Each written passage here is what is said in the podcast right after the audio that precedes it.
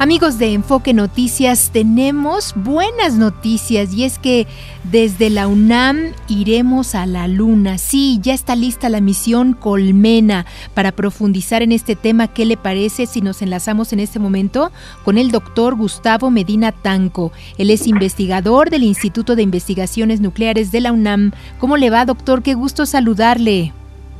¿Qué tal? Buenas tardes, un gusto estar con ustedes, gracias. Cuéntenos acerca de esta, eh, pues este lanzamiento, es la primera misión y bueno, en las próximas horas estarán ya desde Cabo Cañaveral saliendo allá en los Estados Unidos.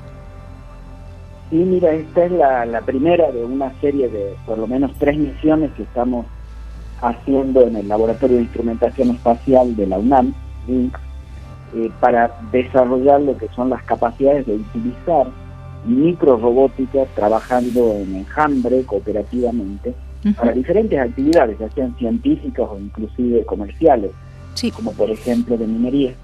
Y esta es la primera, la primera misión es algo sumamente innovador, nunca nadie ha hecho todavía en, el mundo este tipo de tecnología tan reducida en su tamaño y con esa filosofía de trabajo.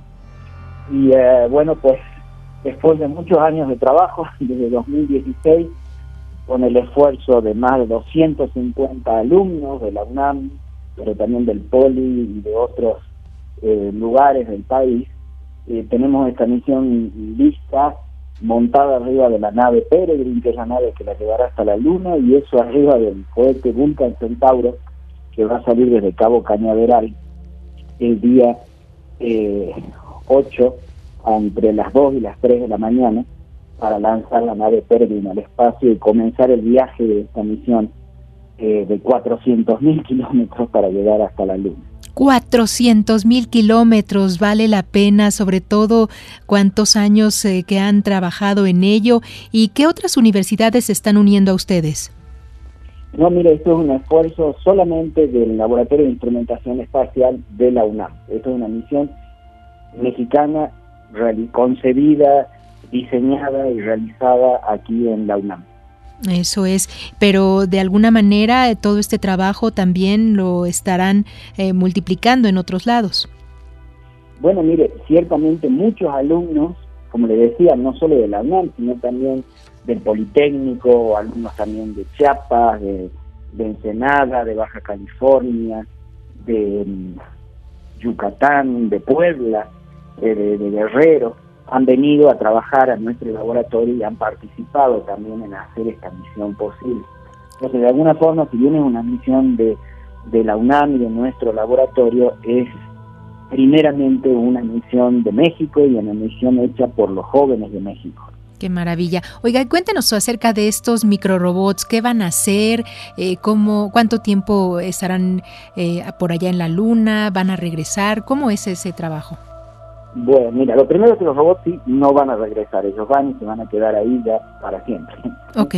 Eh, la, mm, los robotcitos estos, cada uno tiene 57 gramos de masa, son muy chiquititos.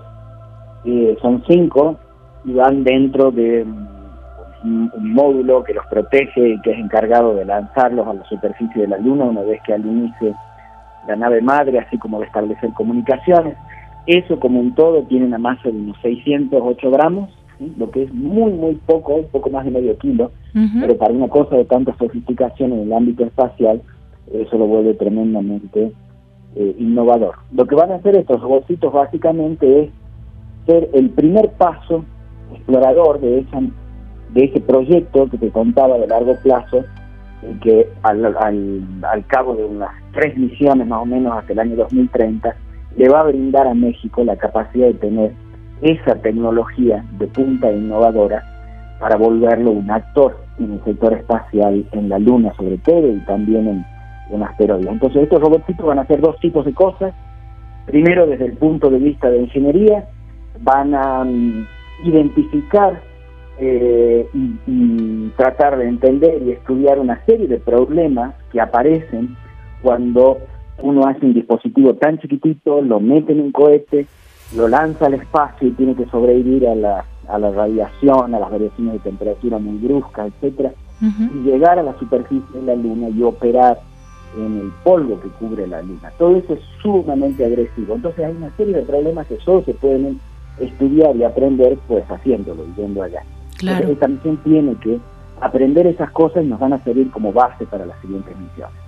Y desde el punto de vista científico, lo que ellos van a hacer también es estudiar las propiedades de una especie de microambiente que se forma sobre la superficie de la Luna, una capa de unos 20 a 30 centímetros de altura, de ese polvo de la Luna, las partículas más chiquititas de ese polvo, que son cargadas electrostáticamente por la radiación ultravioleta del Sol y flotan allí mezcladas con parte de un viento que viene del Sol. Y eso forma una cosa que se llama plasma, plasma polvoroso. Y eso nos afecta principalmente a nosotros en este tipo de tecnología, en que nuestros robots son muy chiquititos y viven dentro de esa, de, esa capa. Entonces, nadie la ha estudiado todavía, por lo menos en las propiedades que a nosotros nos interesan, estos robotitos lo van a hacer también para que esas informaciones después nos sirvan para hacer las próximas generaciones de robots. ¿Y toda esta información la van mandando de manera eh, continua y directa o cómo van a recabar esta información? Sí, sí, toda esa información a medida que ellos la, van generando, la van estudiando y analizando, trabajando entre ellos y trabajando junto con este otro dispositivo que te decía que es una catapulta que los lanza a la superficie, que queda en el lander. Entre ellos hacen todas esas mediciones y la van mandando permanentemente en tiempo real a nuestro centro de, de control en el, en el laboratorio LINX, en el Instituto de Ciencias Nucleares en Ciudad Universitaria, para que nosotros las utilicemos y los controlemos también desde acá, desde la Tierra. Ya. ¿Y por qué se le llama colmena? Mira, básicamente porque es una, el usar esta tecnología de microrobots trabajando juntos en equipo es algo que es novedoso y sobre todo, mira, en contraposición con lo que vos te imaginas de un robot. Cuando, cuando alguien te dice un robot, lo que se imagina en general la gente es una especie de Terminator, ¿no? Sí, sí, claro. Humanoide, con mucha capacidad. Ajá. Y esa es una forma de la naturaleza actuar para modificar el medio ambiente. Nosotros somos un ejemplo de ello, pero también elefantes, leones, mamíferos más complejos. Pero también la naturaleza tiene otros seres mucho más sencillos, pero cuya fuerza está en los números y en saber trabajar en equipo. Un mm. ejemplo de ellos son las abejas, casualmente o las hormigas también, que son seres que cada uno individualmente es relativamente simple y chiquito, eh, pero que tienen muchísimo poder cuando trabajan en equipo. Y esa es la idea nuestra.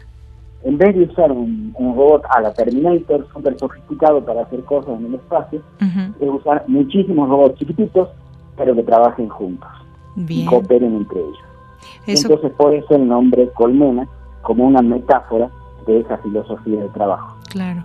¿Eso quiere decir que va a haber más estos microrobots que seguirán mandando o qué? Sí, estos te digo, son pocos, son cinco. Eh, de todos modos, son muchos para que lo que se suele mandar, nadie manda tantos robots juntos.